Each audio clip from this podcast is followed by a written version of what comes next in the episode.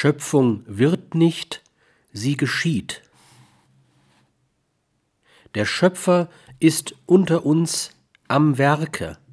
Er informiert die Welt in ihrem Werden, ihre Evolution, hin auf ihre unüberholbare Fülle im Gottesreich und seiner Vollendung.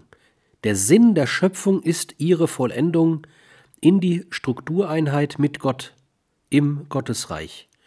Von hierher leistet dann dieser Begriff auch Sinn, Erhellung, beantwortet die Fragen nach dem Sinn von Mensch, Leid, Not, Liebe, Hoffnung, Sterben, von Menschheit als auf dem Wege zu einem angebbaren Ziel und damit von Welt.